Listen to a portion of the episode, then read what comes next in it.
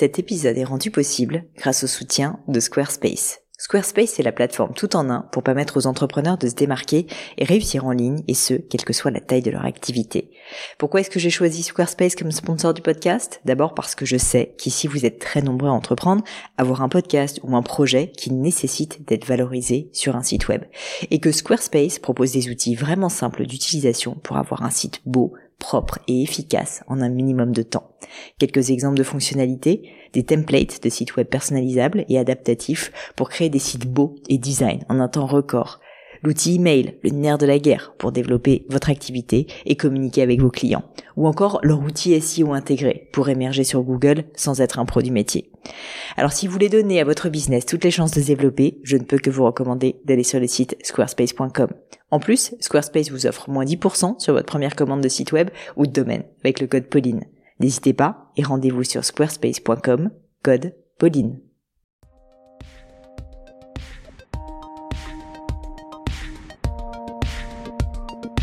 Mes chers amis, bonjour, ici Pauline Negno et je suis ravie de vous accueillir pour ce nouvel épisode du podcast. Alors comme vous le savez, toutes les semaines, je pars à la recherche de personnalités toutes plus exceptionnelles les unes que les autres et évidemment mon invité du jour ne déroge pas à la règle, bien au contraire. J'essaye d'avoir à chaque fois des personnalités différentes, instructives, qui vraiment vont nous apprendre pour tout simplement faire en sorte que nous devenions chacun collectivement la meilleure version de nous-mêmes. Aujourd'hui, j'ai le plaisir d'accueillir sur le podcast Manuel van der Varen, qui est une grande publicitaire française que j'ai le plaisir de connaître depuis maintenant un certain nombre d'années, puisque c'est la personne qui a travaillé sur la fameuse campagne du chat rose de Gémio et plus récemment sur la campagne que nous avions fait avec les ballons. Mais Manuel n'a pas du tout travaillé uniquement avec Gémio, au contraire, elle a dans son escarcelle tout un certain nombre de marques et de plus belles agences avec lesquelles et pour lesquelles elle a travaillé. Si jamais, avant que je continue de vous parler de Manuel, vous souhaitez la contacter, peut-être, j'en sais rien, pour travailler avec elle ou tout simplement pour la remercier pour cet épisode, eh bien n'hésitez pas à le faire directement sur LinkedIn. Dans cet épisode, on a parlé avant toute chose de création. Qu'est-ce que la création? Qu'est-ce qu'un directeur de création? Est-ce que la créativité se travaille? Comment collaborer dans une équipe créative? Et puis, en faisant mes recherches, je suis tombée sur cette phrase de Manuel que j'ai tellement aimée, à savoir son mot d'ordre qui est de ne se comparer à personne. C'est vraiment ça l'essence de la personnalité de Manuel, faire les choses à sa manière, de manière parfois différente, mais où elle se sent alignée. Manuel est une personnalité qui a gagné un certain nombre de prix dans le monde de la publicité, 10 lions d'or au Festival international de la publicité, et puis un certain nombre également de prix dans le milieu des films, du print, bref, on ne l'arrête jamais. Elle a travaillé pour les plus grandes agences de publicité, puis s'est lancée à son compte avec Animals et actuellement est consultante indépendante. J'ai vraiment passé pour ma part un merveilleux moment avec Manuel. Je trouve qu'elle a un art de manier les mots avec énormément de finesse et d'intelligence qui, je suis sûre, vous parlera. Mais je ne vous en dis pas plus et laisse place à ma conversation avec Manuel van der Varen. Salut Manuel Bonjour Pauline je suis très très contente. Ça faisait un moment hein, qu'on fomentait, on peut le dire, cet épisode et je suis bien bien contente de le faire avec toi puisque donc tu as travaillé à plusieurs reprises euh, avec Gemio, mais euh, tu as travaillé avec énormément de, belles belles marques euh, et, du coup j'avais envie bah, de, de, comprendre un peu plus ton univers, le monde de la création, et puis de faire découvrir peut-être aux personnes qui nous écoutent ton univers, parce que je le trouve assez fabuleux. Et si ça te va, ma chère Manuel, je me suis dit que j'aimerais bien commencer par faire une espèce de petite masterclass. Parce que je pense qu'il y a plein de personnes qui nous écoutent, qui sont des entrepreneurs, des dirigeants d'entreprise, des marketeurs, peut-être des créatifs. Enfin, alors des créatifs, ils doivent savoir a priori, mais qui en fait ne comprennent pas du tout ce que c'est que l'univers de la pub et notamment qu'est-ce que c'est qu'un directeur de création. Et en travaillant en fait sur toi, tu es donc directrice de création, je me suis dit mais finalement, si on devait expliquer simplement concrètement, il fait quoi le directeur de création? La directrice de création, elle fait quoi? Ben, Je me suis dit que tu serais la meilleure personne pour me répondre. Alors, euh, en, trois mots, ce serait un peu compliqué parce que ce serait me réduire. Mais ne le fais pas en trois mots. Tu sais, l'avantage du podcast, c'est qu'on a le temps. Il y a quelques années d'expérience pour, euh, pour affiner ça, mais c'est, euh, je dirais que directrice de création, c'est Déjà, on ne peut pas être directeur de création, en tout cas à mon sens, c'est un bon directeur de création si on ne comprend pas l'univers des marques. Mm-hmm. Si on ne comprend pas ce que c'est qu'un territoire de marque et l'importance d'un territoire de marque, qui peut évidemment, selon, euh, selon les marques et l'historique des marques, euh, puiser évidemment dans l'ADN sans jamais perdre une notion de l'ADN qui me semble et qui semble être importante pour la marque. Et sur lequel après on va construire une notion d'avenir, une notion de vision, euh, qui d'aujourd'hui, on le sait d'autant plus, qui n'est plus une vision gratuite, mais qui est une vision sociétale aussi sur le monde, euh, sur la façon dont on doit respecter le monde et les gens dans ce monde-là. Donc ça, c'est déjà la première partie. C'est-à-dire que si l'idée d'une création pour une marque n'est que c'est une simple idée qui serait qu'une simple bonne idée, hmm. parce que euh, novatrice, tout simplement, dans, dans la tonalité, les émotions qu'elles font passer, si ça se réduirait à ça, je pense qu'on pourrait, dans ce cas-là, appliquer une idée créative à n'importe quelle marque, ou plus bah ou moins à n'importe quelle marque.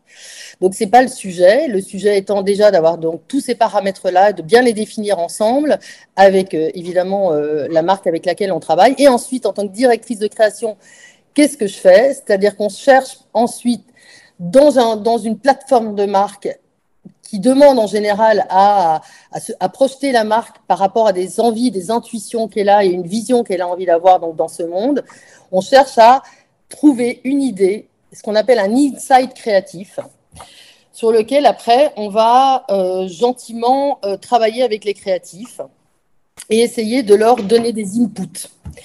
Alors, je peux bosser, travailler avec aussi des planeurs stratégiques qui sont euh, en général bien spécifiques, qui savent, qui sont dans des univers bien spécifiques. Parce que par exemple, le luxe est un univers bien spécifique où c'est des gens qui ont l'habitude de travailler dans le luxe. Il y en a même spécifiquement dans la joaillerie et j'en ai fait mmh. l'essai dernièrement et qui, dans, avec eux, on cherche à, mettre un périmètre et d'univers visuel et un périmètre de ce la façon dont on va parler. Mm-hmm. Parce que évidemment, dans le luxe, il y a beaucoup d'univers euh, univers, euh, visuels. Pourquoi? Et pourquoi d'ailleurs, du coup, tout d'un coup, euh, je me suis à, plus adoré et, et, aimer le luxe? Alors, je t'avouerai, et je peux le dire, c'est que Gémio a été ma première patte. Euh, je dirais. Euh, mon... Ça, tu me fais un joli jeu de mots en plus là. Et c'est pas un hasard, on est d'accord. Ma première patte dans ce monde-là, avant, après, de m'expérimenter un peu plus sur d'autres marques à travers euh, d'autres expériences que j'ai faites, c'est que l'univers du luxe a quelque chose de l'ordre de l'imaginaire, de mhm. l'émotion du croisement euh, d'un univers intérieur, tu vois, qui est extrêmement fort. Et donc, dans une image qui ne dit rien, qui ne palabre pas, on va chercher les émotions qu'on a envie de trouver, qui nous ressemblent, et qui nous projettent, et qui projettent du coup la marque, et qu'on s'approprie parce qu'on va trouver dans cette sensibilité-là, qui nous parle, quelque chose qui vient faire écho à l'intérieur de un imaginaire et d'un monde dans lequel on a envie d'appartenir. Le directeur de création, après, travaille avec des équipes de créatifs. Donc, comme je le disais, donc on brief des, des créatifs. Et avec ces créatifs, on commence à travailler sur des concepts.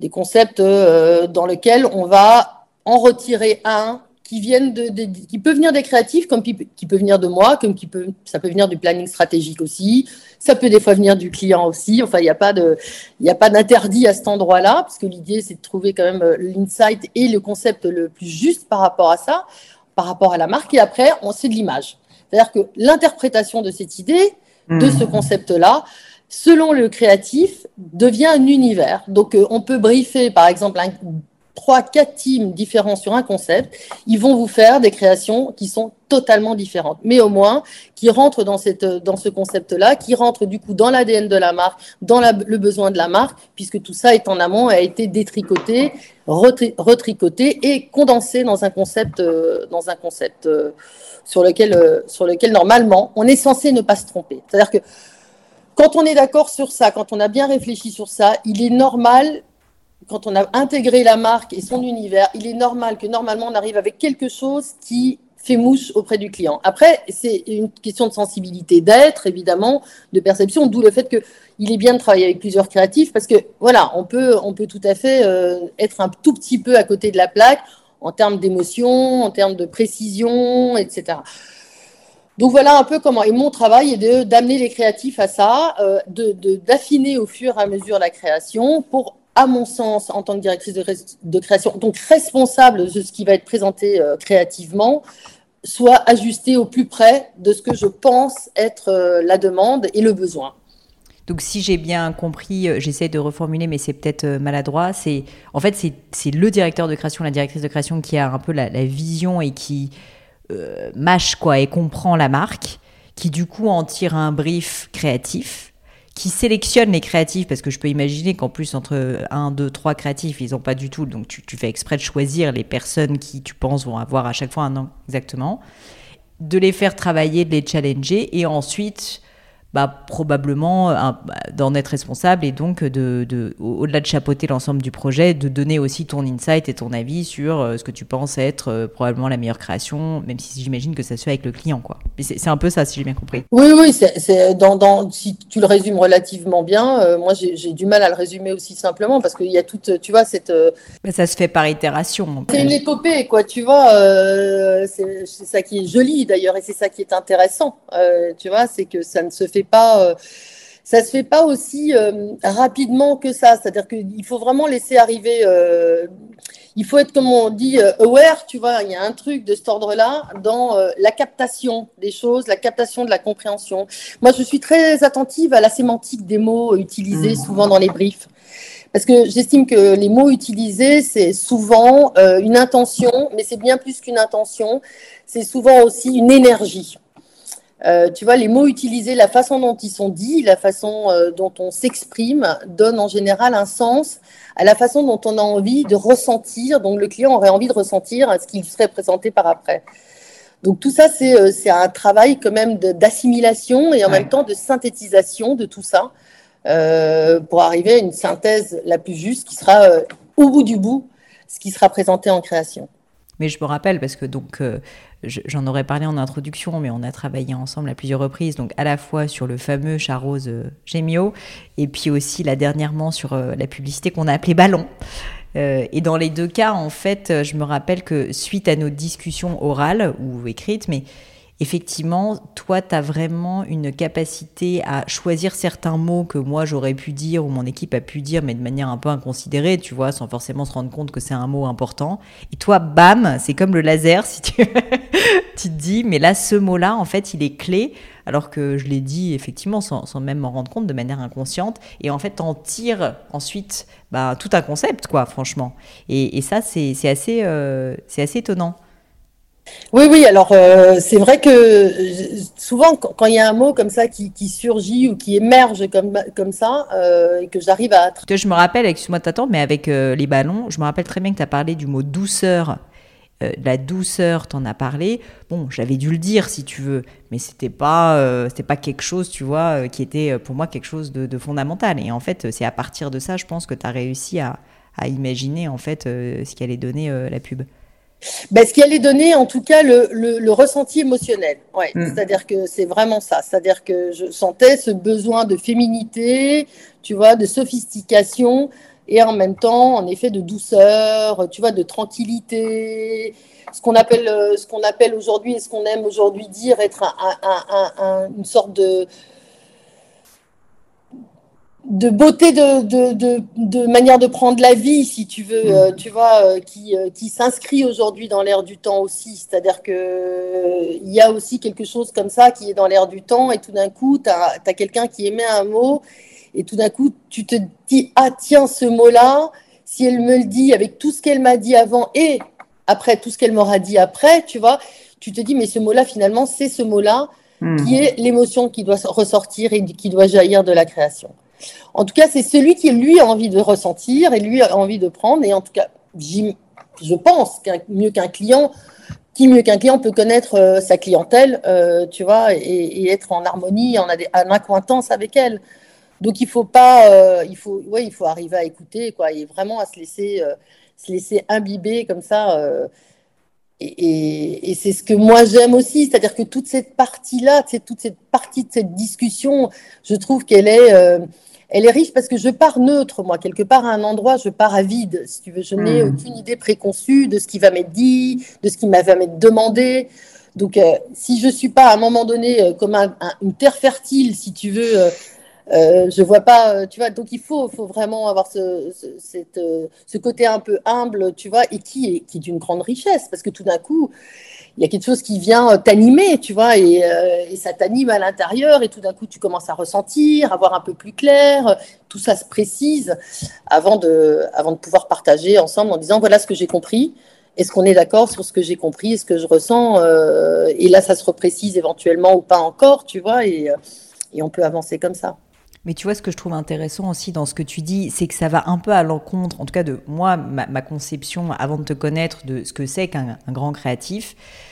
Euh, qui est que en fait finalement il tu, y, a, y, a, un côté éponge et tu parlais d'humilité et c'est drôle parce que je pense que franchement dans l'inconscient commun on se dit pas que des créatifs sont des gens forcément humbles. Au contraire, on se dit, bah non, le créatif, il a ses idées arrêtées, il a des convictions. Et ce que j'ai remarqué avec toi en particulier, c'est que tu arrives à jouer sur les deux. C'est-à-dire que oui, tu as des convictions. Et puis, je peux vous dire, messieurs, dames, que si vous connaissez Manuel, elle a pas son dans sa poche, elle dit ce qu'elle pense. Mais en même temps, tu as effectivement toujours cette envie euh, euh, bah, de, de, comprendre quoi et d'être à l'écoute.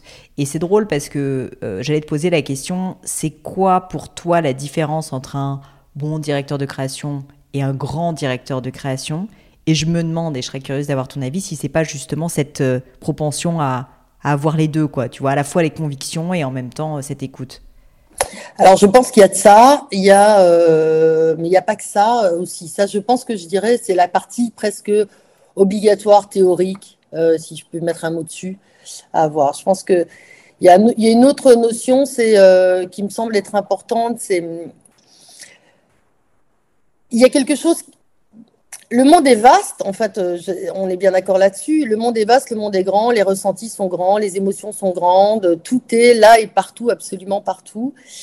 Et c'est d'avoir cette capacité à, à ressentir tout et partout et à tout comprendre et à tout aimer. Hmm. Euh, à aimer tous les univers, à aimer toutes les manières de penser, toutes les manières de voir, parce que tu les comprends, parce que tu trouves qu'elles ont leur beauté et parce qu'elles t'enrichissent. Et je pense qu'à partir du moment où on, a ça en plus, c'est là où, si tu veux, quand je te parlais, je disais une terre, une espèce de terre fertile, mais tu vois, c'est vraiment ça. C'est-à-dire que, à un moment donné, tu es rempli de tout ça. Et tout ça te nourrit et te permet aussi de croiser tout ça pour arriver à des univers qui sont des univers propres à des marques, qui ressemblent à la marque, mais qui vont aussi puiser dans d'autres univers et dans d'autres façons d'être et de penser. Parce qu'il y a quelque chose de l'ordre de l'universel quand même dans l'être humain, même s'ils sont sectorisés et extrêmement différents les uns des autres et qui vivent dans des mondes différents. Il y a quelque chose d'extrêmement universel dans l'être humain. Donc je, voilà, si tu vois, c'est toute cette alchimie-là qui fait qu'à un moment donné, quand tu as tout ça avec toi, que tu emportes tout ça avec toi, que tu laisses tout ça pénétrer, tu peux en ressortir quelque chose en fait de différent parce que tu n'enfermes pas déjà la marque obligatoirement. Hmm. Euh, tu vois, et tu n'as pas une perception euh, fermée d'une marque, mais tu sens bien qu'une marque, dans un monde aujourd'hui contemporain, elle ne peut pas faire autrement que d'exister dans la pluralité. Même si elle la redéfinit, cette pluralité, même si, tu vois, elle l'affine, même si, parce qu'il y a un moment donné, c'est une cible qui est bien plus proche, qui est plus proche d'elle, à qui il faut aller parler. Donc là, c'est une sorte de tonalité, je dirais qu'on mettrait, tu vois, une couche de tonalité d'univers visuel qu'on viendrait mettre, mais il y a quelque chose de l'ordre de l'universel dans, je pense, à peu près toutes les créations. Euh. Manuel, c'est quoi l'une de tes plus grandes euh, fiertés euh, professionnelles ou, créatives? Alors, c'est très difficile pour moi de répondre à ça, parce que j'estime que chaque fois que je, en tout cas, chaque fois, j'exagère peut-être, mais très souvent, surtout à partir du moment où je suis devenue directrice de création et plus à mon compte, je dirais, dans la vie, donc, quand j'ai monté mon entreprise ou quand je suis consultante pour les marques, c'est je vais jusqu'au bout de, ce de là où je peux aller, dans ce que je pense être. Donc, j'aime tout ce que je fais en règle générale. Des fois, j'ai des frustrations parce que le temps, l'argent ou une personne m'arrête, tu vois, et, et, et, je suis en état de frustration et j'apprends à vivre avec ces frustrations comme étant de toute façon quelque chose de commun. Et je m'arrête à cet endroit-là en me disant, je ne suis pas euh, la toute puissante, ça ne m'appartient pas à moi toute seule, donc je me mmh. satisfais de quelque chose euh, à cet endroit-là. Mais je les aime, euh, en général, je les aime toutes. Qu'elles aient fait, qu'elles aient eu des répercussions tonitruantes, tu vois, ou pas, elle, elle, j'ai de l'affect avec. Je comprends. Quand j'ai fait mes recherches sur toi, je suis tombée sur une phrase que j'ai bien aimée parce que tu disais que ton mot d'ordre, c'est que tu n'aimes te comparer à personne. Et je peux imaginer que c'est vrai pour te connaître un peu, mais en quoi est-ce que c'est si important pour toi? Et, puis peut-être comment est-ce que tu t'es formulé ça? Alors, pourquoi c'est si important pour moi? Parce que déjà, euh, ça m'ennuie, euh, ça m'ennuie de, de, voir les gens être dans des cases. Euh, d'être enfermé en fait à, des en tout cas c'est ma lecture que j'en ai si tu veux. Moi c'est comme si j'avais envie d'aller ouvrir la cage tu vois de disant mais sors de cet endroit là mais c'est plus large que ça c'est plus grand que ça il y a plus de choses à voir il y a plus de choses à ressentir il y a à aller investiguer il y a une curiosité qui doit être plus grande. Donc j'ai du coup je suis avec ce sentiment là euh, continuellement. Et, et, et, donc la norme, si tu veux, ou les normes sont euh, des, des, endroits enfermants qui, à mon sens, évitent, aux gens, évitent alors peut-être inconsciemment à certains d'aller s'explorer euh, eux-mêmes et donc d'être justement, oser être eux-mêmes et donc de ne se comparer à personne.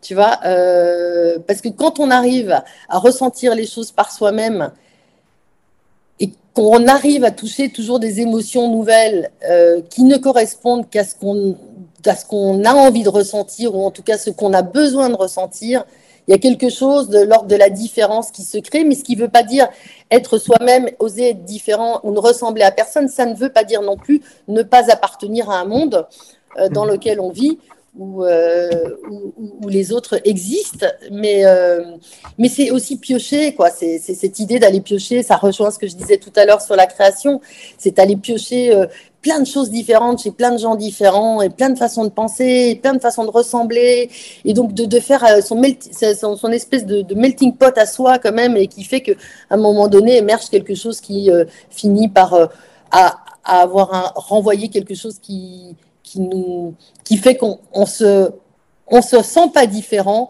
mais on sent bien que on ne ressemble pas, on ne peut pas être calqué à quelqu'un d'autre et que l'autre et que l'autre personne ne pourrait pas être calqué à soi en fait. Donc euh, c'est ça. Et, si j'ai un mot d'ordre à donner, oui, c'est ça. Ne pas chercher à ressembler, quoi. C'est euh, Oscar Wilde le disait très bien, les autres sont déjà pris. Euh, voilà. Euh, alors lui, il le dit magnifiquement bien et, grandiosement, mais, mais oui, c'est ça en fait. Je me suis rendu compte que euh, c'est vraiment ça qui est important. C'est ça qui fait la différence aussi. C'est ça qui fait que on vient te chercher toi et qu'on vient pas chercher quelqu'un d'autre. C'est ça qu'on vient t'aimer pour, pour ta différence, quoi, tu vois, et pas pour ta ressemblance. Euh, même si tu peux avoir des endroits où tu ressembles. Mais euh, ouais. Tu as évoqué tout à l'heure le fait que tu t'étais lancé à ton compte et effectivement c'est le cas. Et d'ailleurs nous on a collaboré, c'est marrant. Quand tu étais à ton compte et quand tu n'étais pas à ton compte, puisqu'à l'époque euh, du Charo, tu travaillais chez BTC. Et en fait, je voulais t'en parler parce que du coup, tu as une carrière euh, quand même assez dingue euh, où tu as gagné tous les prix, euh, même pas qu'une fois, plusieurs fois du monde de la pub, en travaillant avec les plus belles marques, travaillant dans les plus belles agences. Et pourtant, tu as décidé à un moment donné de te lancer à ton compte pour créer Animals. pourquoi est-ce qu'à l'époque, tu avais fait ce choix-là? Qu'est-ce qui a fait que tu t'es dit maintenant, maintenant c'est bon, je le fais, je me lance? Alors, la, première grande raison à ça, c'est que je me suis, euh, j'étais face à l'évidence que j'étais bloquée dans un système interne. Alors, quand je dis bloquée dans un système interne, je ne suis pas du tout en train de parler de plafond de verre. Hein. Je ne suis pas à cet endroit-là. Je suis juste en train de dire que euh, y a beaucoup de politique dans les agences, énormément de politique, et euh, je pense que s'il y a bien quelque chose que je ne sais pas faire, c'est bien ça. Euh, peut-être parce que ça m'intéresse pas, j'en sais rien, ou peut-être que j'en suis juste incapable, c'est tout à fait probable. Hein. en, ai, en tout cas, j'y mets pas l'énergie, ça c'est certain. Donc, je préfère passer mon énergie à autre chose qu'à ça, donc à faire mon métier euh, et à essayer de creuser euh, ce qui me semble être important, c'est chercher la création qui me semble être la plus juste, la plus intéressante, la plus novatrice la plus waouh pour le client euh, et pas du tout commencer à rentrer dans euh, les clochers internes, euh, passer du temps à déjeuner avec l'un, passer du temps à hmm. dîner, à boire des pots avec les autres. Ça ne m'intéresse pas. J'estime que quand j'ai terminé ma mission de travailler et que j'en suis à un moment de satisfaction où je peux poser le crayon, même si je la reprendrai le lendemain, j'ai besoin en tout cas d'être à moi et de me recentrer sur moi et de sortir de l'univers de, de l'agence euh, et j'ai besoin d'avoir cette, cette, scission, mais radicale là. Et je ne peux pas jouer, je ne peux pas jouer un jeu ni quand je suis à l'intérieur, ni euh, donner de mon temps euh, en extra pour éventuellement me faire valoir, pour éventuellement hmm. rentrer dans une cour qui va valoriser, qui voilà, qui va. Je ne suis pas dans la flagornerie, je ne sais pas faire, ça ne m'intéresse pas. Je sais que pour moi travailler, c'est un travail, c'est une mission qu'on me donne et c'est un engagement que j'ai à cet endroit-là. Et mon engagement, il s'arrête à cet endroit-là. Voilà. Donc, euh, donc tout ce système interne des, des, sociétés ne, ne m'intéresse pas. Autant je veux bien rentrer dans ce système-là chez les clients parce que par voie de conséquence, je suis un peu obligée de le faire. Mais, mais je suis en direct, en prise avec mon client et, et, et, là, c'est pas du tout la même donne. Je suis pas en prise, en train de perdre du temps dans une énergie interne dans une société pour aboutir à quelque chose qui n'est pas pour la personne dans la société, mais qui est bien pour une, hmm. marque qui m'a, qui a été missionnée par cette société. Donc euh, tout ça me commençait à me souffler, mais vraiment euh, terriblement. Et plus je montais dans la hiérarchie, plus je me rendais compte que eh ben, euh, on me demandait de jouer à un jeu de politicienne, en fait, hein, euh, de manager aussi, dans une forme de managériale qui pouvait ne pas m'aller. Euh, et, je me suis dit que c'était peut-être certainement la meilleure solution, c'était de s'extraire de ça et de voir ce que je pouvais donner comme une grande toute seule. et si j'allais m'en sortir toute seule de tout ça, et si c'était possible déjà tout simplement, enfin voilà. T'as eu peur un peu à l'époque ou pas quand tu t'es lancée? Parce que c'est quand même autre chose, hein Alors très honnêtement, je suis pas une peureuse. Ouais. M'étonne pas. je suis pas du tout une peureuse. Euh, j'y vais et, je vois ce que ça donne. Et je sais que euh, de toute façon, si quelque chose ne fonctionne pas, si ça ne marche pas, euh, je n'ai même pas de doute sur le fait qu'à un moment donné, je repartirai sur autre chose et que hmm. j'abandonnerai. Mais en même temps, j'ai du mal à abandonner. Hein. C'est quand même quelque chose dont j'ai eu du mal. Donc moi, quand j'ai arrêté Animals, c'était vraiment en, en haut de la gloire d'Animals. J'ai pas du tout, euh, voilà, je suis allée jusqu'au pas au bout du bout parce que j'aurais pu euh, aller beaucoup plus fort, plus haut, mais ça ne correspondait plus après à ce que la façon dont moi je voyais les choses, c'est-à-dire ma petite entreprise. Voilà, avec euh, ma capacité d'être près de mes clients, près de mes créatifs, près de mon équipe, voilà, et d'être en, flux tendu avec eux et de pas devoir me dispatcher, de me dissoudre comme ça à gauche et à droite et de perdre, de perdre pied en fait avec, euh, avec la, mon agence, les marques, les gens, les clients. Donc, euh, je, non, j'ai pas eu peur. Euh, D'ailleurs, j'ai pas eu peur non plus de me relancer en tant que consultante après, en me disant, euh, en me disant tiens, et si, si j'essayais d'être consultante? Et puis, comme j'ai pas eu peur de me dire tiens, et si maintenant je faisais des études de psycho? Et là, dernièrement, je me suis formée à la philosophie, des ateliers philosophiques dans les écoles. Euh, en me disant, ben voilà, c'est des choses qui m'intéressent, qu'est-ce que j'en ferai je, vais les mettre en pratique ou pas, euh, mais en tout cas, ça m'enrichit, ça me parle du monde, ça me parle des gens. Euh, et, c'est le principal en fait voilà. Donc j'ai peur en fait de rien sans savoir vraiment tu vois ce que ça ce que je vais en faire. Est-ce que est-ce que j'ai mené à bien au bout comme les autres meneraient au bout ces formations à devenir ce pourquoi ils se sont formés? Euh, moi, je me pose tout le temps la question. Je suis tout le temps en train de me poser la question. Est-ce que c'est juste pour moi? Hmm. Est-ce que c'est le bon endroit pour moi? Euh, Qu'est-ce que ça va m'apporter Qu'est-ce que je peux apporter aux autres? Euh, Est-ce que ça va correspondre à mon énergie? Est-ce qu'à ma vitalité, à mon besoin d'être en lien avec les autres? Est-ce que, ça va m'apporter aussi à cet endroit-là? Parce que voilà, donc je mets tout ça en perspective pour savoir s'il y a. Mais en tout cas, ça m'intéresse parce que ça m'amène autre chose, ça m'amène une autre partie de moi, je développe autre chose de moi. Et du coup, je suis fière de moi à cet endroit-là. ah ouais, j'ai fait ça aussi, c'est chouette et je suis arrivée, je l'ai fait. Ouais, c'est chouette, bravo Manuel quoi. Il y a une espèce de, de, côté un peu euh, contente de moi quoi, d'avoir aussi fait ça et d'avoir mis ça euh, dans dans mon parcours de vie. Bah, c'est pour ça que je voulais t'en parler parce que en fait, il y a beaucoup de personnes évidemment qui ont une forme de résistance au changement par peur, par euh, euh, tu vois, quand dira-t-on, enfin tout ce qui tout, tout, tout, ça, ou juste par littéralement se dire mais euh, je vais peut-être pas être capable, enfin tu vois le fameux syndrome de l'imposteur. Et c'est vrai qu'en fait ce que je trouve assez génial, c'est que toi tant alors que tu étais au sommet de la gloire euh, créativement parlant quand tu étais dans les grandes agences, tu lances ta boîte et comme on l'a dit, ben, en fait très grand succès puisque tu as des, des, grands comptes qui te tombent dessus tout de suite, à tel point d'ailleurs que ça devient presque trop, quoi. C'est ça, bien sûr, Pauline, c'était trop.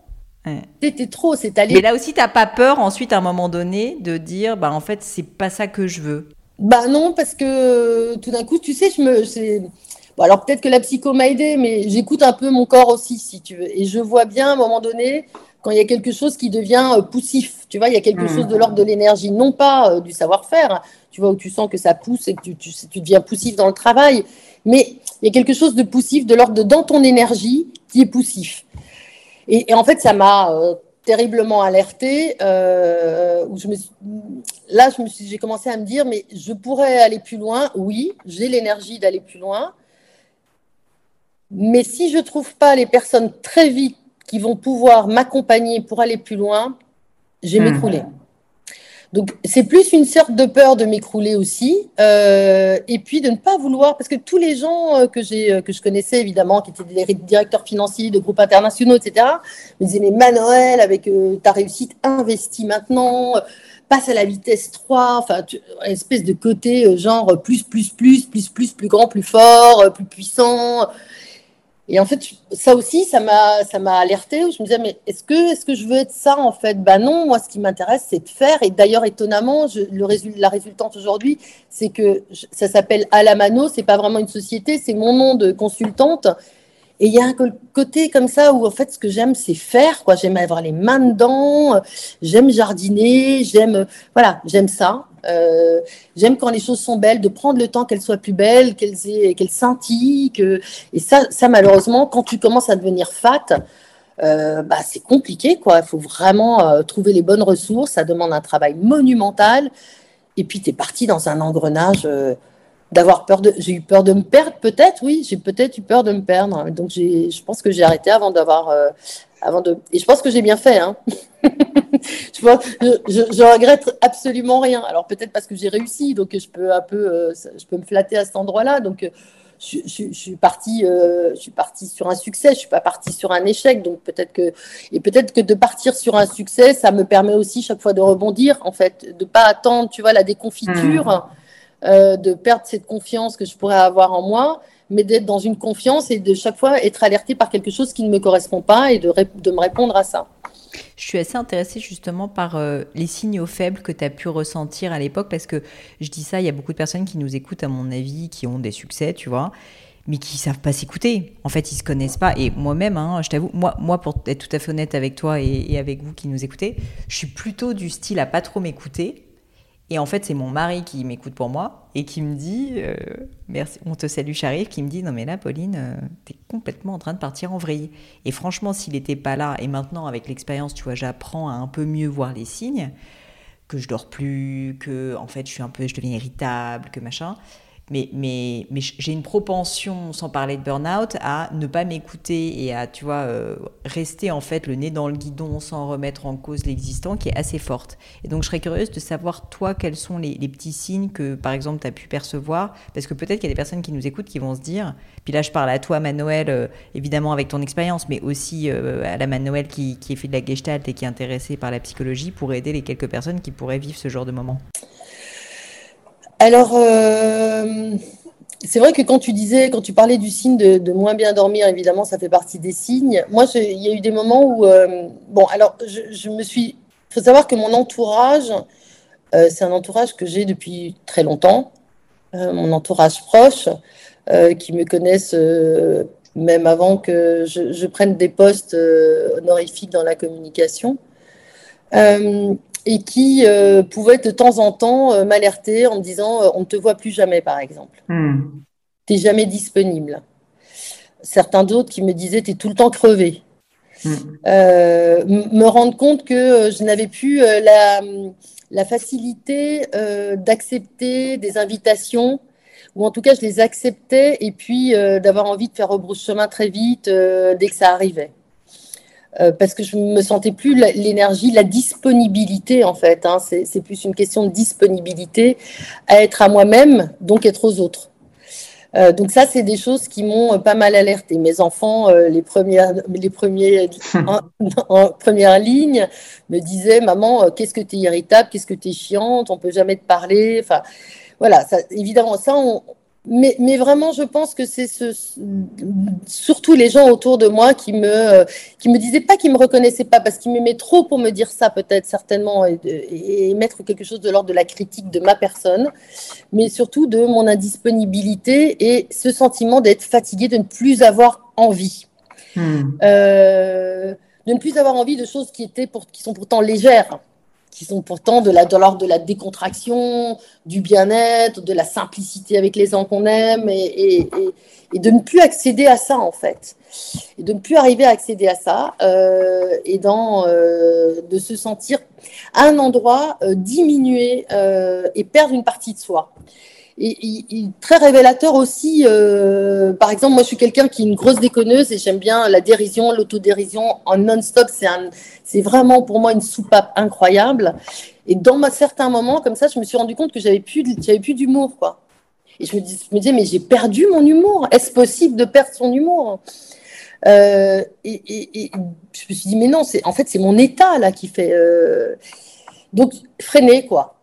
Hmm. stopper, euh, descendre de rythme. Et malheureusement, quand tu es dans quelque chose qui te qui t'attrape comme ça, c'est où tu arrives à faire, euh, tu vois, où tu as des gens autour de toi qui arrivent à prendre le relais pendant un certain laps de temps qui te permet d'avoir ce recul, qui te permet de recentrer, ou de faire des pauses, ou de faire comme moi des ruptures, en fait, euh, tout simplement, qui me permettent aussi de, de, prendre beaucoup de temps pour arriver à, me recentrer. Mais c'est vrai que je pense que s'il y a un truc, c'est le manque d'envie. S'il y a quelque chose qui, tout d'un coup, d'envie qui devrait mm. normalement ne pas poser de problème.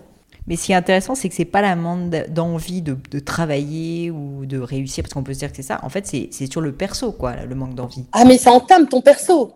Ça mm. entame ta personne, en fait. Ça entame ta relation à ton être, à ce que tu es euh, en, en lien avec des gens qui t'aiment pour ce que tu étais et qui tout d'un coup, c'est pas qu'ils t'aiment plus, comme je te le disais, mais c'est ils te reconnaissent plus et ils te cherchent, tu vois, et ils te cherchent en fait, et ils te font comprendre qu'ils te trouvent pas, tu vois. Alors ils te trouvent pas physiquement ou qu'ils te trouvent pas euh, non plus, euh, qu'ils te trouvent pas le moment où tu es présent. Euh, et puis un autre truc aussi, c'est euh, moi je suis pas une picoleuse, par exemple, je suis pas une grande picoleuse, tu vois, et même si j'aime euh, boire des pots avec mes copines, etc.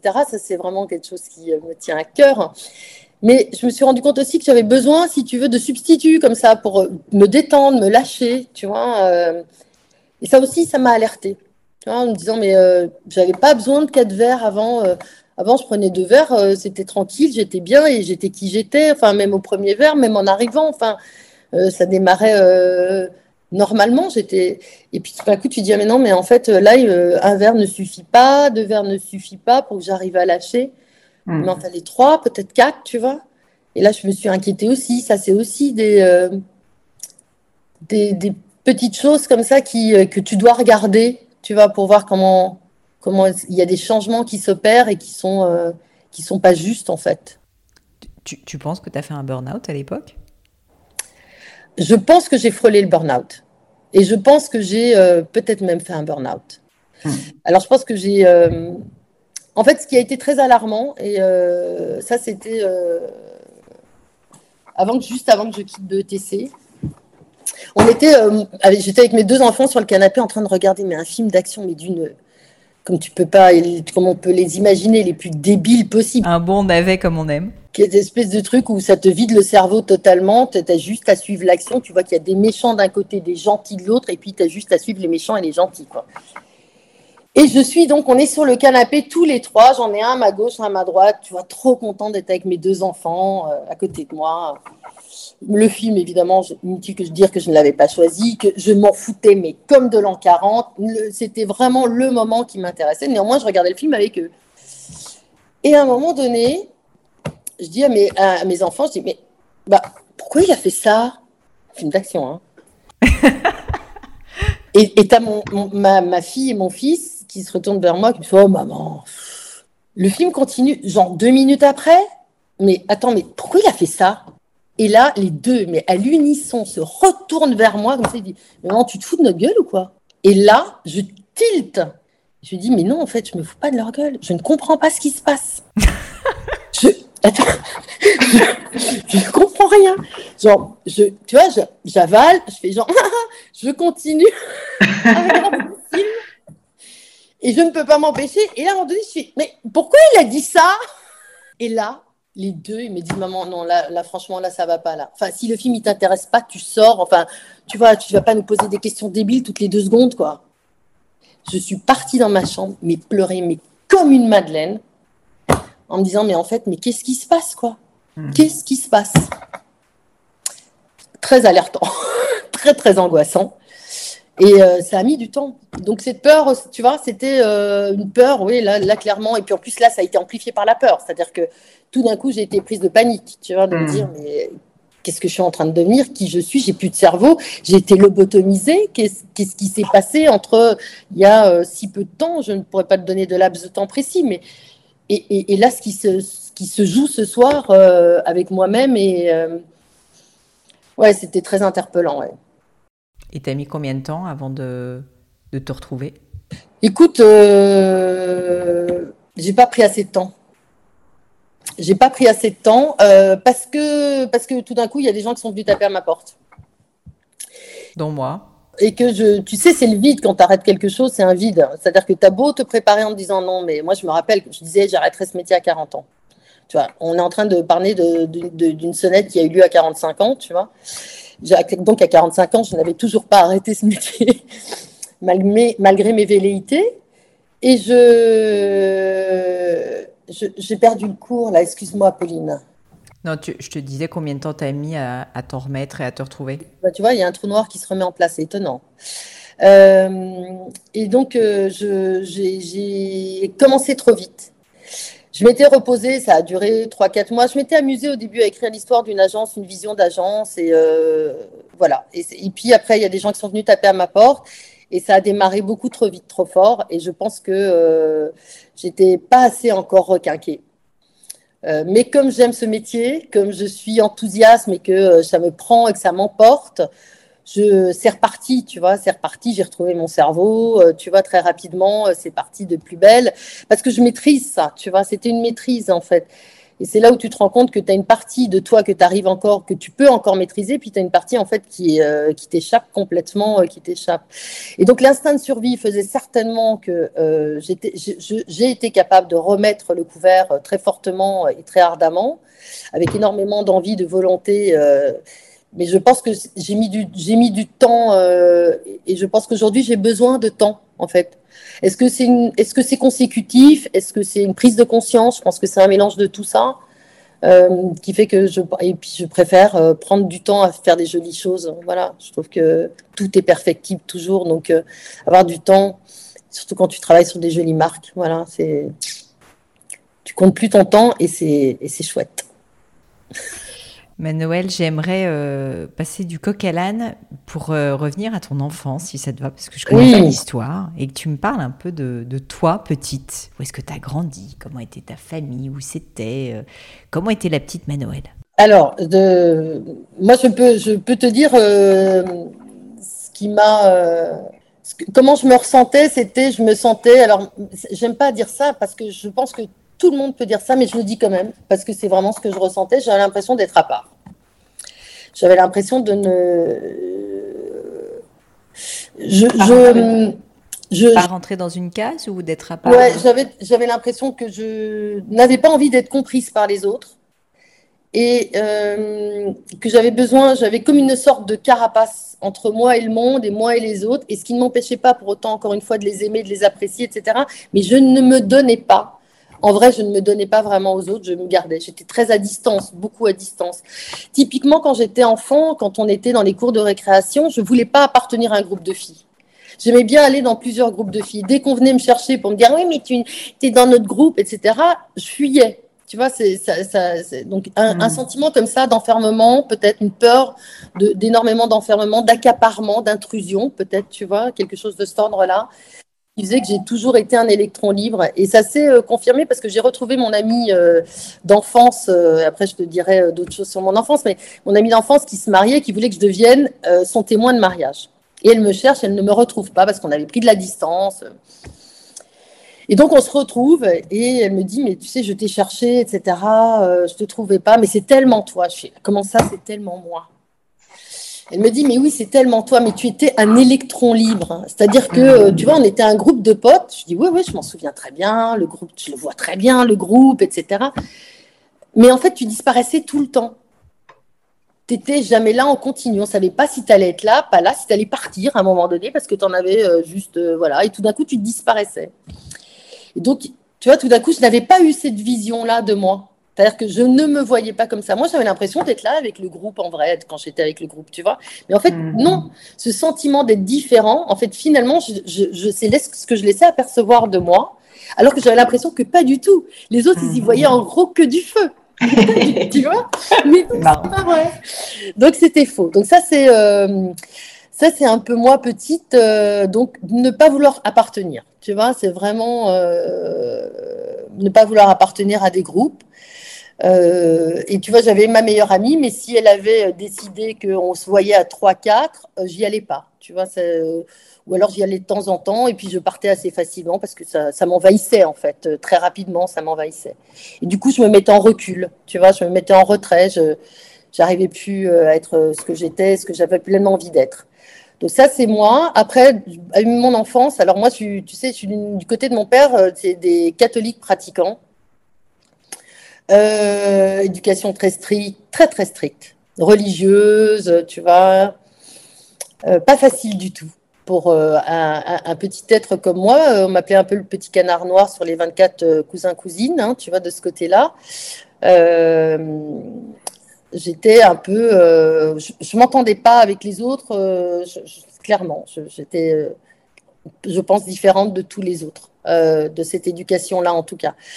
Alors, pourquoi j'ai été différent Alors, je pense que ça date de depuis toute petite, tu vois, parce que même, j'allais te donner euh, l'expérience du voyage. Euh, on est parti avec mes parents, on a voyagé pendant un an, on a traversé. À l'époque, on habitait la Belgique, on a traversé la, Belgique et on est arrivé jusqu'au Mali. On a vécu avec des Touaregs dans le désert. Enfin, bon, franchement, on a eu une expérience insensée, incroyable qui peut-être euh, m'avait aurait pu me modifier, tu vois, et me rendre un peu plus sauvageonne, si tu préfères, euh, de par cette expérience euh, incroyable. Mais non, en fait, de, ce qui m'a été relaté, j'étais déjà comme ça avant, en fait, mmh. clairement. Donc, et puis d'une famille juive du côté de ma mère.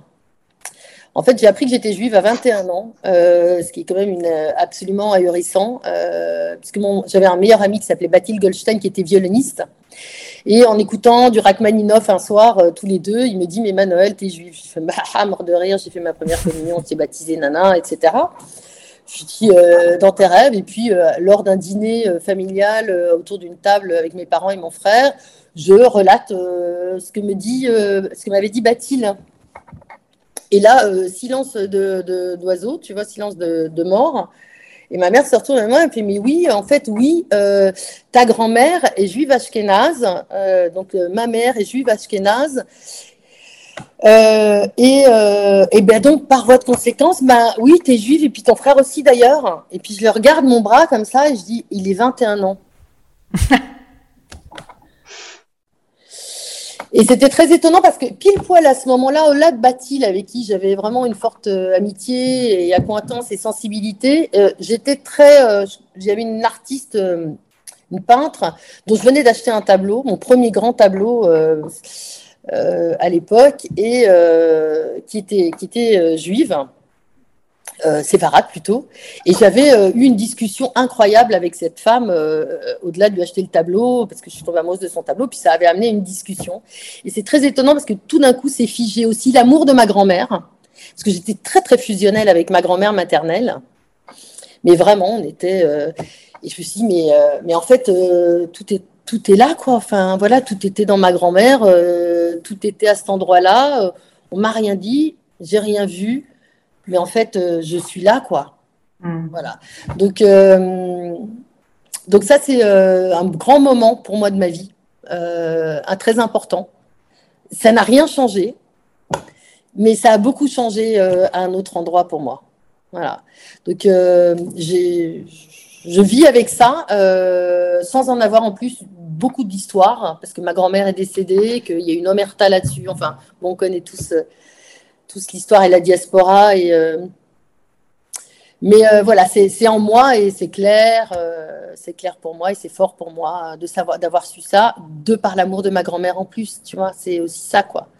Je pense que j'aurais pas aimé cette femme-là comme je l'ai aimée et comme mmh. elle m'a aimée peut-être que ça n'aurait pas pris euh, la place que ça prend. C'est une sorte de reconnaissance à l'amour qu'on s'est donné, quoi. Et qui, euh, qui a pris un peu plus de force encore, de d'ampleur, quoi. Merci d'avoir partagé ça, Manuel.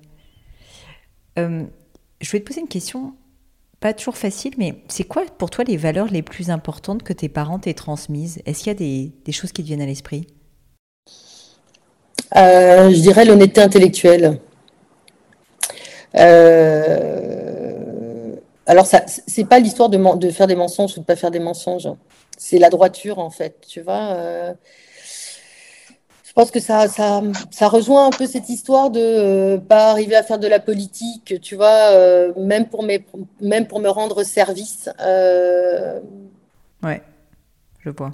Euh, on m'a appris, euh, de par la famille de mon père essentiellement, puisque ça a été plutôt le socle, si tu veux, puisque la famille de ma, de ma mère était complètement dispersée de partout, donc il n'y avait pas de réunion de famille, il n'y avait pas de choses comme ça euh, régulièrement. Donc le socle sur lequel, ou les valeurs sur lesquelles j'ai eu mon éducation essentiellement, même si certainement que ma grand-mère maternelle m'en a aussi insufflé autant, c'est cette honnêteté intellectuelle. Et d'ailleurs, c'est une très très belle. Euh, on m'a fait un très joli compliment. J'ai travaillé pour une association pour des enfants il y a quelques années. Et le président de l'association m'a dit Mais euh, vraiment, Manuel, je suis euh, étonné et, reconnaissant de rencontrer encore des gens avec une telle honnêteté intellectuelle. Et, et, oui, je pense, je pense que c'est ça qui m'a été insufflé le plus. la curiosité par les voyages, on a beaucoup voyagé. la beauté la beauté des petites choses et des grandes choses, hein, la beauté des gens, euh, dans, sa diversité, euh, la beauté de ce qu'on peut euh, comprendre de soi, qu'on comprendre du monde, comprendre des autres. oui, mon père était quelqu'un qui était qui photographiait beaucoup, qui aimait beaucoup tout ce qui est vraiment tout ce qui avait qui était beau. Tu vois, le raffinement. Il y avait quelque chose de toujours raffiné derrière. Et le raffinement, c'est pas obligatoirement quelque chose de statutaire. Hmm. Euh, tu vois, il m'a appris à lire euh, justement ce que c'est qu'être la noblesse. Euh, la noblesse de l'âme, la noblesse d'être, la noblesse de port, la noblesse de penser. voilà, je pense que ça, c'est vraiment des choses qui, m'ont été transmises assez fortement, avec énormément ouais, la curiosité, mais ça, ça faisait beaucoup partie de moi aussi, mais tu vois, qui a été vraiment amplifié par la capacité de mes parents à, nous emmener un peu un peu à travers le monde, euh, regarder un peu ce qui se passe et comment on vit ailleurs. Et moi, j'étais, euh, moi, je, je, palpitais quand je me retrouvais avec les enfants en plein Niger, en plein machin. Enfin, tu vois. Et pourtant, ils n'étaient pas toujours gentils, hein, tu vois. Mais je sais pas, il y avait quelque chose de l'air, de l'effervescence, tu vois, de, d'incroyable. J'avais peur de rien. Mes parents, étaient obligés d'aller me rechercher parce que évidemment, je, me barrais, tu vois, systématiquement. J'avais aucune notion du danger. D'ailleurs, il m'est jamais rien arrivé, tu vois. Quand on est arrivé en France, j'avais 13 ans, sur le parvis à l'époque de, euh, de Beaubourg, tu sais, il y avait des saltimbanques, des groupes de musique, euh, des cracheurs de feu, etc.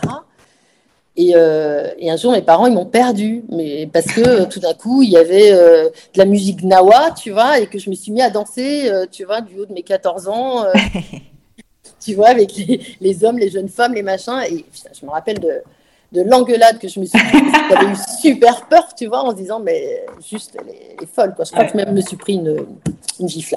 Bon, voilà, je prenais des gifles. voilà, voilà. Donc, euh, ça, c'est moi, euh, moi, mon enfance, mon état d'esprit euh, qui me suit aujourd'hui encore beaucoup. Je suis encore beaucoup comme ça. Libre. Ouais, je pense que je. Pas assez, évidemment. Je pense que personne ne se sent assez libre, tu vois, ben, c'est sûr. Tu vois, j'ai par exemple, je, tu, tu gardes tout ou pas? Tu gardes je, je garde, je peux couper si tu à la fin, je pourrais couper des bouts si tu me demandes, mais je garde tout ce que tu m'autorises à garder. Alors, euh, autre chose, euh, moi, ça m'amuse de le dire quand même, parce que j'en suis quand même aussi un peu fière, euh, parce que c'est tellement bretzingue, baroque, tu vois, dans la façon d'être. Je, je, rencontre un, un forain.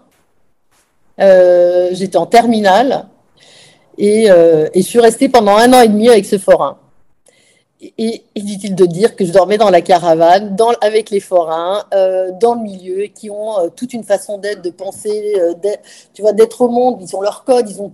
Mais moi, ça me fascinait, hmm. J'étais fascinée. Tant que je pouvais engranger, tu vois, euh, des choses, euh, ressentir des nouvelles choses, euh, et puis cette espèce d'adaptation, quoi. J'adorais, enfin, tu vois, rentrer dans un monde, un univers. Après, je suis partie sur le, tu vois, je suis partie avec le gros, gros, gros, gros, gros, gros, gros bourgeois, tu vois. Et c'était de la même manière, tu vois, cette espèce de manière que j'ai à, aller dans des mondes différents, de et de me nourrir d'eux et de, de partager, d'adorer, d'adorer ces moments-là. C'est pas du tout de l'artificiel, tu vois. C'est vraiment d'adorer, de vivre pleinement euh, et d'avoir ce sentiment de pleinement vivre ces hmm. moments-là. Donc voilà, donc ça, c'est mes parents, inutile que de dire que là, euh, ils ont eu très, très, très, très peur. Il était très, très, très beau, Pauline. Bah écoutez, bah, c'est ce qui compte. Et puis, tu as vécu des expériences que tu n'oublieras pas. Ouais, ouais, c'est très beau. Euh, pour continuer sur un pan un peu perso, à la fin du podcast, j'ai toujours des questions, j'appelle ça mon crible. Et euh, la première que je vais te poser, c'est s'il y avait quelque chose qui était à refaire dans ta vie personnelle ou professionnelle, ou enfin d'une autre manière, qu'est-ce que tu referais différemment? Alors, ce que je ferais différemment, c'est euh, être attentive euh, à mes enfants. Beaucoup plus attentive à mes enfants. Même si j'ai eu l'impression de l'être, tu vois, de bien protéger quand même ma sphère familiale le plus que je pouvais, je me suis rendu compte a posteriori que je faisais mais que j'étais pas euh, vraiment présente à hmm. eux et que je les éduquais le mieux possible avec l'éducation, ce que j'ai gardé de mon éducation et ce qui me semblait superfétatoire et pas intéressant et castrateur ou euh, tu vois inhibant. Mais euh, oui, je, dirais ça. Je dirais. Après, je me suis rattrapée, hein, c'est-à-dire que ça m'a redemandé un travail important de justement de les regarder, de les observer, de les accepter et de retrouver une communication ajustée entre eux et moi où euh, je respectais ce, qu'ils étaient euh, et, qui n'étaient pas obligatoirement et qui ne correspondaient pas obligatoirement à 100% à la lettre mmh. près euh, à ce que j'avais aimé ou aurais souhaité et qu'en fait ils sont très bien et très beaux comme ils sont quoi. Et ça, voilà, euh, ça m'a redemandé de m'asseoir, de regarder, d'observer. Et ça veut dire pas que tu détricotes, ça veut dire que tu es obligé de reconstruire sur ce qui a déjà été construit, mais de leur donner une vision différente d'approche de ta personne à leur personne. Euh, donc c'est un contact, tu vois, euh, on parle ça en Gestalt, il y a un truc de l'ordre de une remise en contact, tu vois, pour que l'un et l'autre se sentent bien et qu'ils reprennent confiance dans cette mm. mère qui a changé, mais qui est toujours la même, mais qui a changé sa façon d'être avec eux et qu'ils aient confiance sur le fait que ce n'était pas superficiel, mm. tu vois. Et que euh, voilà, donc c'est un travail que je continue à faire avec eux, tu vois, mais qui devient beaucoup plus naturel de ce fait maintenant, tu vois, puisque maintenant, euh, mais oui, je dirais ça moi, je dirais, je dirais ça. Mais le reste non, je regrette, je regrette absolument rien. Qu'est-ce que tu trouves beau? Euh, Qu'est-ce que je trouve beau? Ouh. ça peut être tellement de choses. Tu vois, ça peut être des mots, ça peut être euh, un regard que je pose, ça peut être un regard qu'une autre personne pose sur quelqu'un d'autre ou sur autre chose. Euh, ça peut être. Alors moi, il y a des moments où je suis en extase et c'est quand je suis euh, dans ma maison et que je regarde ce paysage, que j'entends ces oiseaux et que je me sens euh, complètement euh, faisant partie de ce tout. Et je trouve ça, ce moment magnifiquement beau pour moi. Où je, où, je suis sur le sol des vaches et, et en même temps, je suis en apesanteur et en même temps, euh, voilà, c'est assez, euh, voilà, c'est un truc que je trouve beau. Mais la beauté, je la trouve partout, comme je trouve euh, l'horreur absolument partout. ouais, je, mais je, ça dépend de ton état d'esprit toujours. Hein. Enfin, tu vois, dans quel état d'esprit tu es, tu peux regarder une chose et, et, la regarder avec beauté un jour et la regarder le lendemain et, et, pas la voir, quoi. Tu vois, juste pas la voir, quoi, et la négliger. Mmh. Voilà.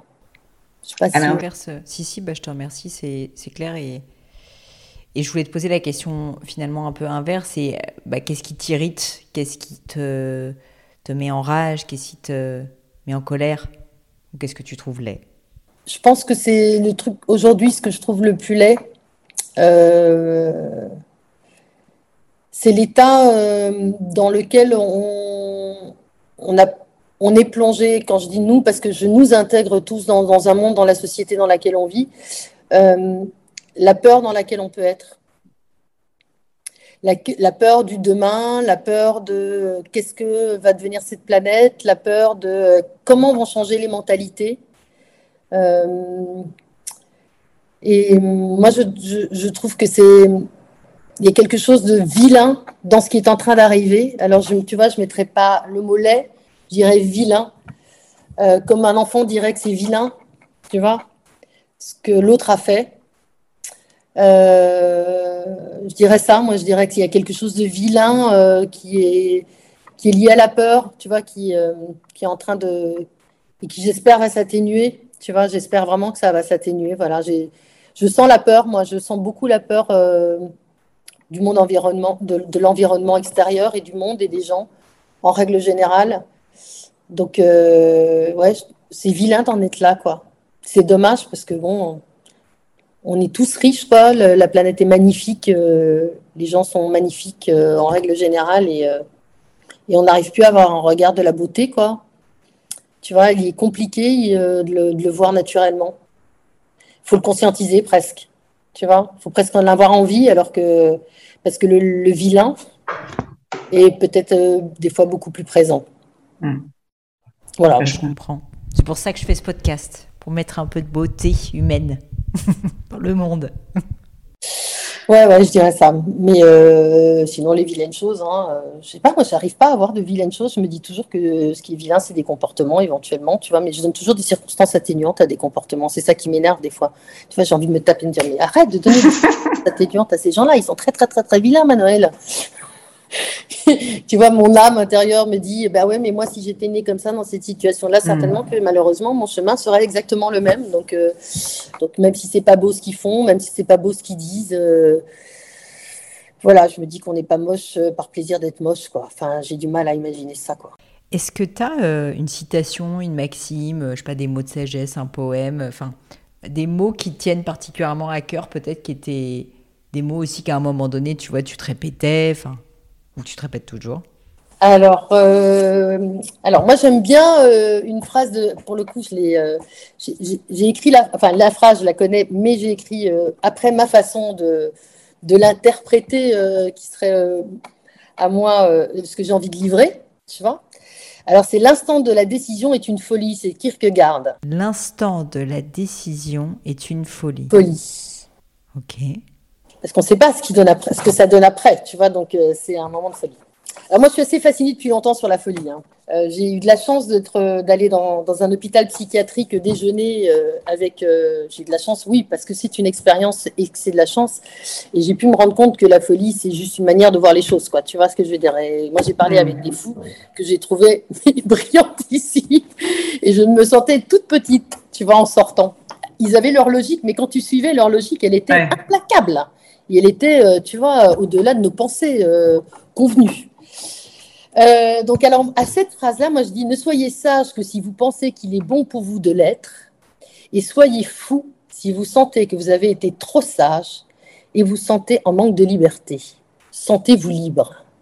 Voilà, ça c'est ce que moi j'ai envie de dire de cette phrase qui m'inspire et qui m'inspirera toujours.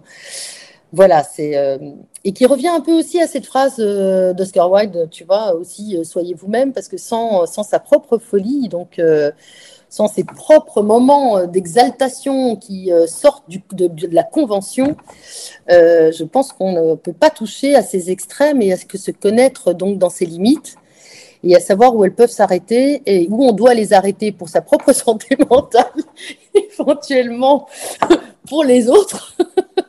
Mais voilà, voilà ce que j'aurais à partager. Tu, peux me la relire euh, Les deux, à la rigueur, celle de Kierkegaard et, et la tienne? L'instant de la décision est une folie. L'instant où euh, tu vois, où tu te lâches, tu lances, euh, ou, ou qu'elle parte de manière instinctive, tu vois, comme voilà. Et puis moi, je dirais, ne soyez sage que si vous pensez qu'il est bon pour vous de l'être, et, ne et soyez fou si vous sentez que vous êtes trop sage, et sentez-vous et, et sentez un manque de liberté et que vous vous sentez en manque de liberté, sentez-vous libre. Tu vois, et puis je résumerai ça par sentez-vous libre. Voilà, ça c'est euh, ça c'est vraiment mon voilà, c'est la permissivité quoi, tu vois, euh, vraiment, voilà, c'est rien d'autre. Je pense qu'il faut se permettre. Il n'y a que comme ça qu'on arrive à, à, avoir nos contours. Je te remercie et, et, je suis sûre que cette page, euh, enfin cette page, cette phrase sera hautement hautement euh, réfléchi et puis peut-être diffusé, partagé par les personnes qui nous écoutent parce que moi, c'est un truc qui me tient à cœur aussi, de évidemment se sentir libre. Et Dieu sait qu'on se met nous-mêmes nos propres barrières en, essayant de rentrer dans une case, en essayant de bien faire les choses, d'être bons élèves, d'être stage, d'être machin. Donc, euh, ça me parle complètement.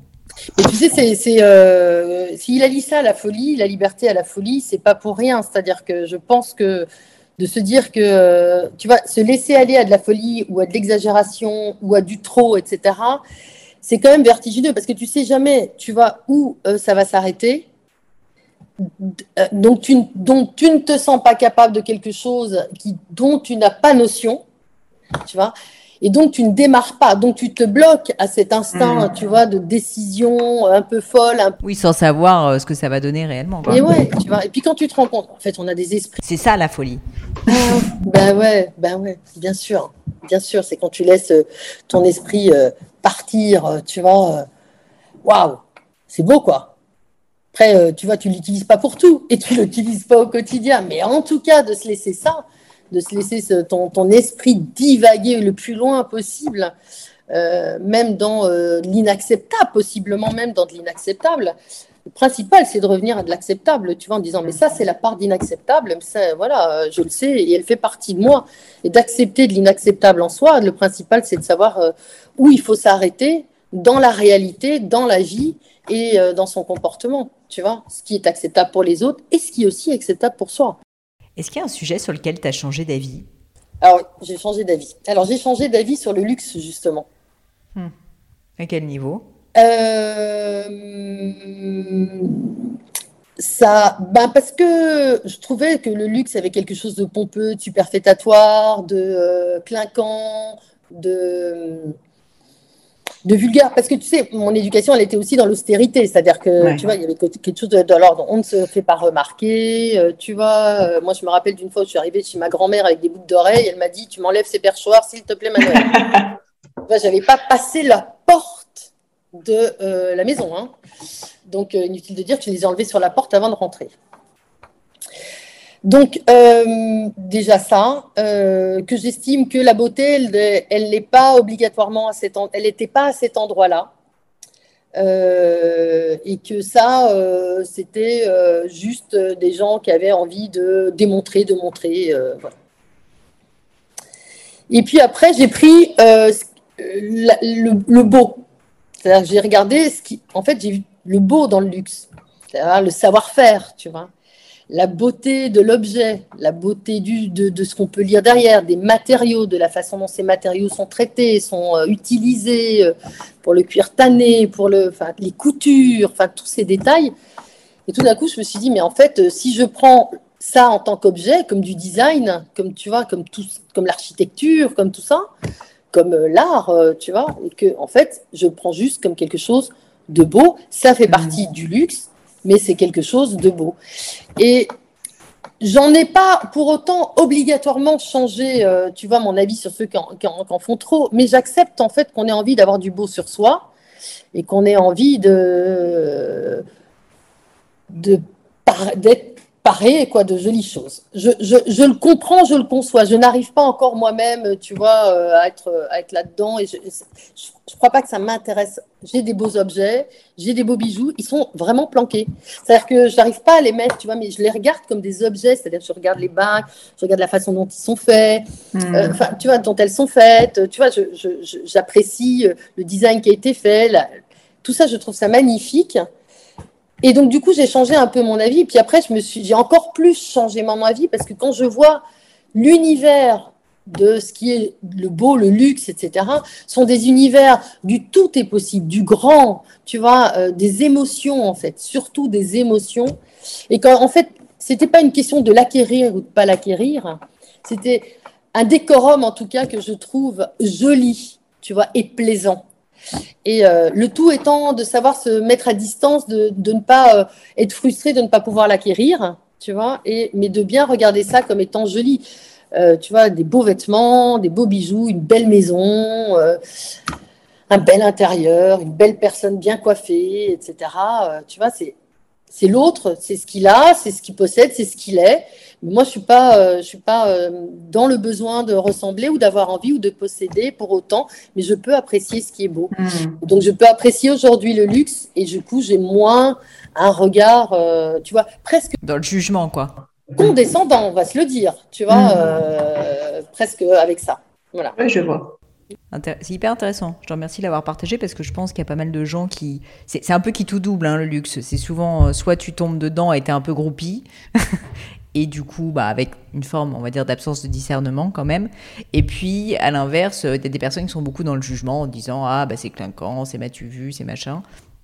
Et je trouve que ton approche du coup elle est euh, elle est assez intéressante. Enfin moi je la partage parce que je t'avoue que je me vois pas comme quelqu'un euh, qui porte des objets bling bling et pour moi le luxe euh, pour le luxe parce que il y a un logo parce que c'est statutaire c'est pas ça. Pour moi pour moi le luxe c'est en fait, avant tout, de se faire plaisir avec quelque chose qui nous suscite une émotion, qui nous plaît, qui nous touche. Et en fait, euh, tu vois, c'est autre chose. Mais du coup, je comprends, euh, je comprends ton point de vue.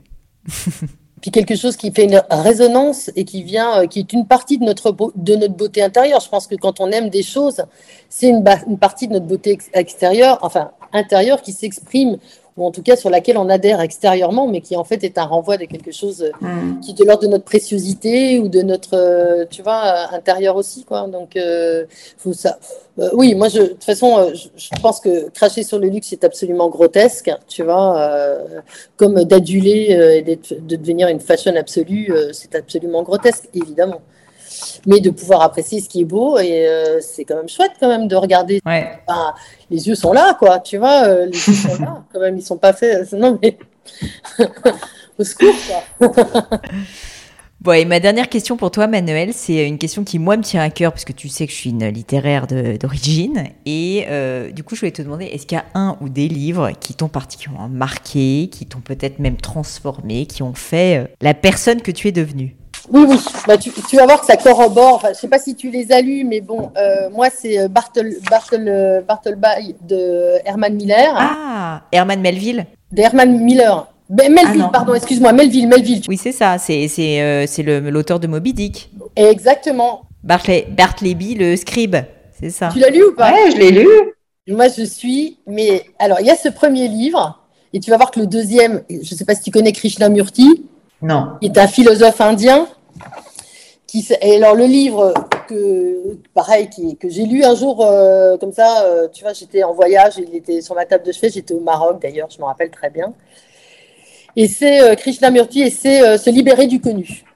Se libérer du connu, d'accord, je connais pas. Alors il n'est pas très gros celui-là, il en a fait des un peu moins faciles et moins digestes que celui-ci, et qui en fait il le dit hein, dans toute sa splendeur, c'est-à-dire que il dit libérons-nous de ce qu'on sait, de ce qu'on connaît. Laissons le moment et les ressentis présents donner tout le sens sans obligatoirement poser des mots, puisque les mots enferment eux-mêmes. Tu vois, c'est-à-dire qu'il y a quelque chose de. Voilà. Et donc, tout d'un coup, je me suis dit, mais oui, c'est vrai, quand tu utilises un mot et que tu dis ce, cet objet, si on reprend euh, cet objet est joli, tu l'enfermes dans quelque chose de joli. Tu vois ce que je veux dire? Mm. C'est-à-dire que l'émotion est, est amenuisée, si tu veux, d'une certaine manière, parce que tu l'as catégorisé ton émotion, tu l'as lui as donné juste un mot ou un sens, si tu veux, qui finalement peut-être est beaucoup plus large que ça. Et donc, ce qu'il dit, c'est que euh, derrière tout ce qu'il écrit dans ce, dans, dans ce livre-là, c'est libérons-nous du connu, faisons en sorte, en fait, d'être au moment présent quelque chose qui ne nous est pas dicté ni par notre religion, ni par notre éducation, ni par notre connaissance, ni par rien. Et laissons prendre place, donnons place à tout moment et à tout instant et à toute personne, à tout objet, sans envahir, parce que c'est beaucoup plus grand que l'endroit où on va l'enfermer. J'adore quand tu dis euh, que c'est plus grand. Euh, j'aime bien cette manière de parler. Je trouve ça. Enfin, je trouve que c'est très parlant, justement. Donc il y a ça et, euh, et sinon. Euh... Et Bartleby, le, le, le, scribe, en fait, moi de mémoire, c'est quelqu'un euh, qui est assez taciturne, il dit non à tout, il est complètement. Non, alors non, alors justement, c'est un, un, il travaille dans une dans un cabinet, dans une, c'est pas un cabinet notarial, c'est une, une, étude notariale à New York.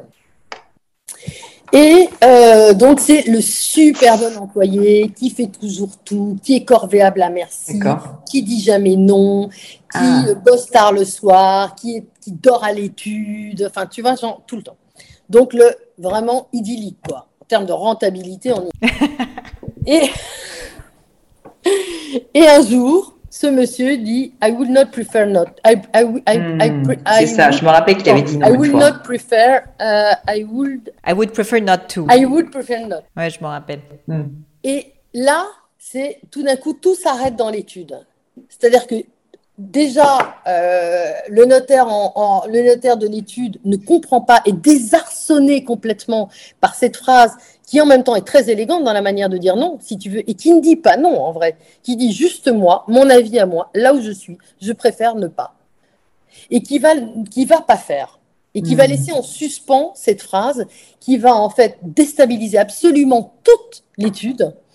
Et lui va rester sur cette phrase.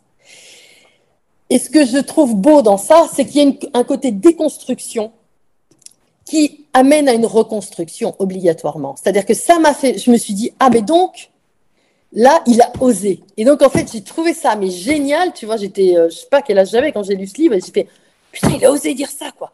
Ah, mais en gros, ça résonnait tellement. Ah, j'aimerais tellement dire ça. Tu vois, j'aimerais tellement pouvoir le dire, en fait, hmm. le plus possible. Et souvent, quand je le pense, quand c'est à l'intérieur, mais je n'ose pas le dire, je n'ose pas faire, je n'ose pas être en réaction autant que je l'aimerais. Tu vois, c'est pour ça qu'on n'est pas aussi libre que ce qu'on voudrait. En tout cas, même si j'ai le sentiment de l'être, je ne le suis pas autant que ce que je voudrais. Et j'aime bien cette idée de déconstruire quelque chose de, qui a été construit, dans lequel on ne s'est pas posé de questions, qui nous a amené là où on est, et tout d'un coup avoir un réflexe et là une intuition extrêmement forte d'oser dire, mais en fait, juste, en fait, je, c'est pas du postulat, je ne préférerais pas. Hmm. Et là, tout d'un coup, quand tu pars de cet endroit-là, tu peux commencer à te dire, mais je ne préférerais pas pourquoi? Tu vois, c'est-à-dire que là, tu peux rentrer dans des questionnements que tu n'as pas osé te poser avant et qui te peuvent t'amener à autre chose et peut-être à redémarrer d'ailleurs parce que il faut que tu trouves des réponses, tu vois. Mais, mais voilà, pour moi, il y a de la déconstruction qui amène évidemment quelque chose de la reconstruction après. Donc j'ai bien, vraiment, ça, c'est deux livres, deux livres assez forts pour moi, mais tu vois, ils se rejoignent, ils se rejoignent à un endroit, ils se rejoignent pas mal quand même. Ils se rejoignent en toi, en tout cas. Manuel, merci mille fois. Je vais évidemment euh, partager les, les notes de l'épisode et donc je mettrai les deux liens vers les, vers les deux livres. Je te remercie d'avoir euh, autant joué le jeu, d'avoir partagé autant de choses. C'était un vrai plaisir. Dis-moi, avant que je te quitte, si jamais certaines personnes qui nous écoutent ont envie de te trouver, alors je sais que tu es difficilement trouvable euh, et que tu fais tout pour, mais néanmoins, si jamais on veut te contacter, te trouver, parce que peut-être qu'on veut travailler avec toi ou simplement bah, te dire qu'on a apprécié cet épisode, quel est le meilleur moyen de le faire? LinkedIn. Je serais ravie d'entendre euh, voilà, d'entendre des avis, euh, quels qu'ils soient d'ailleurs. Euh, voilà, ça me permettrait d'avoir, de, comprendre ce que j'aimais et, à certaines personnes et, ce que je renvoie. Eh ben, n'hésitez pas à contacter Manuel sur LinkedIn. En tout cas, merci mille fois et j'espère à très bientôt. Bah ouais, c'est un plaisir, Pauline, vraiment. Et bravo. Hein. Bye bye les amis, c'est la fin de cet épisode, mais avant de vous quitter, quelques détails en plus. D'abord pour toutes les infos sur le podcast et cet épisode, ça se passe sur paulinegno.com, vous aurez tout promis, juré. Aussi, si vous souhaitez me contacter pour me poser des questions, me proposer de nouveaux invités, eh bien n'hésitez pas à le faire directement sur LinkedIn, Instagram ou YouTube, je vous attends. Enfin, encore mille merci de m'avoir écouté jusqu'ici, j'espère de tout cœur que ça vous a plu et je vous dis à très vite pour un nouvel épisode.